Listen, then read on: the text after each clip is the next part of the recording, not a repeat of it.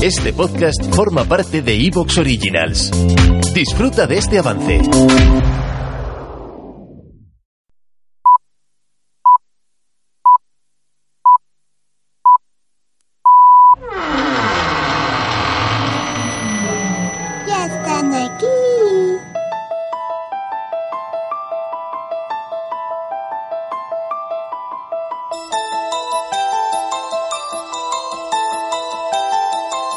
Buenas noches, centinelas. Espero que estén bien. Yo les voy a ser muy sincera. Estoy muy nerviosa. Por una razón, simplemente hace dos meses yo era una fan, un oyente más del Centinela del Misterio, y de pronto, y de pronto, me veo haciendo un programa con José Antonio Alcalde y Carlos Bustos Encima, una semana después, me encuentro con Juan Rada y Carlos presentando un programa maravilloso, que fue justo la semana pasada, relacionada con crímenes impactantes, que al parecer aún pues, todavía no se han resuelto. Pues si aún les cuento la de esta noche, pues cómo no voy a estar nerviosa. Esta noche les comento que no solo colaboro, sino que por hoy estoy presentando este Centinela del Misterio. ¿Qué decir? Que para mí es todo un orgullo sentarme a los micrófonos del Centinela del Misterio. Agradezco muchísimo a Met Radio y a Carlos la confianza que habéis puesto en mí. Soy Miriam Expósito. Probablemente no sea vuestro Centinela del Misterio, pero aquí estoy.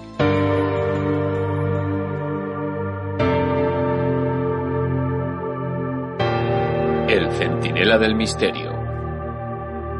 Sin Carlos Bustos. Esta noche, ustedes también son los protagonistas. Vamos a escuchar sus testimonios, sus experiencias vividas en primera persona. ¿Cómo hubieran reaccionado ustedes si una noche de sábado, estando en una casa rural, hubieran observado por una cámara como un payaso observa a su bebé mientras duerme? ¿Y si se hubieran encontrado frente a frente con la leyenda de la chica de la curva? ¿Hubieran parado a recoger a aquella chica haciendo autostop? ¿O si un día van ustedes conduciendo por una carretera, de repente ven un espectro y les indica dónde está su cuerpo enterrado? O muchas de las veces en las que miramos tantas veces nuestro teléfono móvil y podemos encontrar lo que puede parecer un mensaje del más allá. Estos testimonios y muchos más, hoy, en primera persona, en el Centinela del Misterio.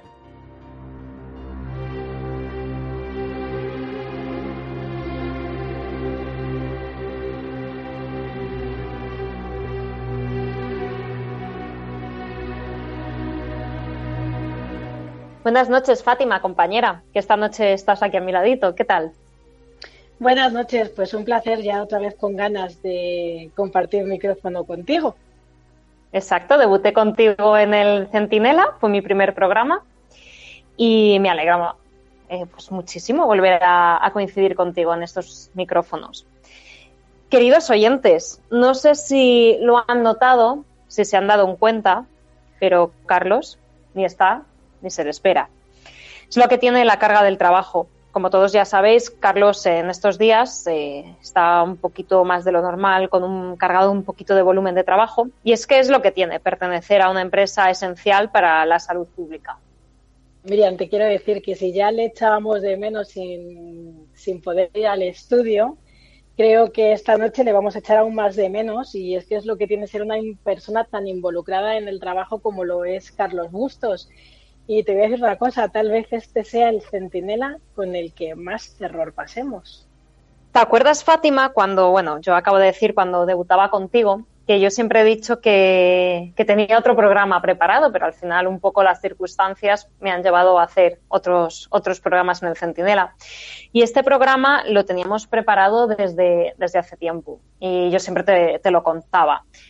Eh, en el mes de enero, más o menos, como ya sabéis, pues por motivos de trabajo, estaba en un hotel en, Alemania, en Múnich, y estuvimos allí como una semana, sin, bueno, esperando a recibir directrices ¿no? de la empresa. Entonces, al final, cuando la gente se junta, no sé qué es lo que tienen los ambientes de los hoteles o los ambientes entre compañeros, que al final una persona se lanza a contar una historia supuestamente paranormal, otra persona le sigue.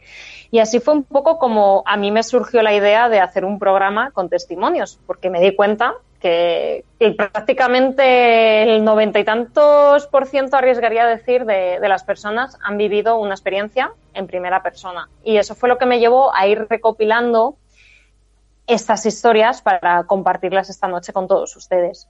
También te quiero decir eh, una cosita, que es que si ya es difícil conseguir testimonios de cualquier cosa para la radio, conseguir testimonios paranormales a mí se me ha hecho un mundo, no sé a ti, pero no es tan fácil que la gente hable en primera persona, aunque a todo el mundo al final le acaba sucediendo cosas. Y es verdad que no es fácil porque de todos aquellos compañeros que en aquellas tardes de hotel nos reuníamos a contar historias paranormales, supuestamente, muy poquitos, por no decirte uno o dos, fueron los que finalmente dijeron, yo comparto mi historia para que salga en la radio. De todas formas, Fátima, eh, hemos, eh, hemos hecho una plataforma, quería señalar, en el Centinela del Misterio. Pues sí, hemos puesto a vuestra disposición un correo para que nos contéis pues vuestros testimonios, si tenéis algún tipo de trabajo que queréis que vea la luz eh, de tipo paranormal, nos escribáis un correo electrónico a estoy dentro el arroba metropolitanradio.es. Y si te parece, Miriam, yo estoy deseando empezar a escuchar estos testimonios. Pues yo también y espero que nuestros oyentes también los, bueno, los disfruten, iba a decir, o quizás pasen mucho miedo. La primera historia de la noche es un testimonio contado por un oyente que se llama Fernando y pertenece a las fuerzas y cuerpos de seguridad del Estado. Así que por ello y como él bien dice en el audio y nos quedará claro, pues no puede dar demasiados datos de, lo que le sucedió. Pero este testimonio a Fátima y a mí nos ha resultado tan interesante que en privado hemos hablado con, este oyente porque queríamos saber un poquito más. Lo único es eso, que no puede concretar en muchos datos en, radio, en abierto, pero si os parece, me parece que a las dos nos ha parecido una historia impresionante y si os parece pasamos a escucharla. Hola, buenas noches, mi nombre es Fernando. ¿Te está gustando lo que escuchas? Este podcast forma parte de Evox Originals y puedes escucharlo completo y gratis desde la aplicación de Evox. Instálala desde tu store y suscríbete a él para no perderte ningún episodio.